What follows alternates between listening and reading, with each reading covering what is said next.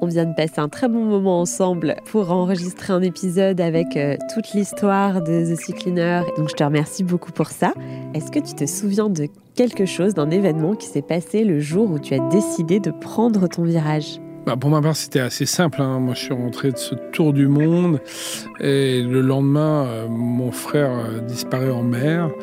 Et donc pendant évidemment plusieurs mois, j'ai pensé à lui, j'ai été dans ma, mon deuil, ma tristesse. Et voilà, et je me suis dit, bah, quelle, quelle, est la plus belle chose que je pourrais faire pour, pour qu'il soit fier de moi, pour que pour le truc, bah, c'est de protéger notre terrain de jeu, protéger ce qu'on a fait de mieux. Donc c'est vrai que sa disparition, bah, ça a été un élément déclencheur. C'est beau, il doit être très fier euh, de toi, de là où il est.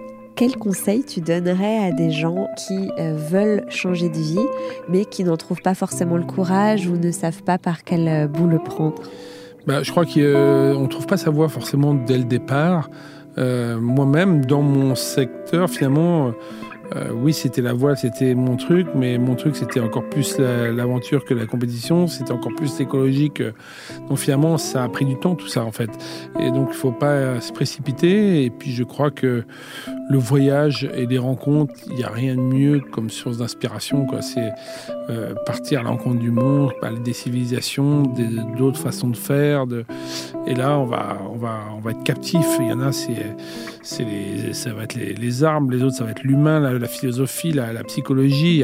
Chacun va y trouver en fait ce qu'il a trouvé, ce qu'il a cherché. Et donc, euh, mais souvent, c'est des grandes sources d'inspiration que je peux conseiller.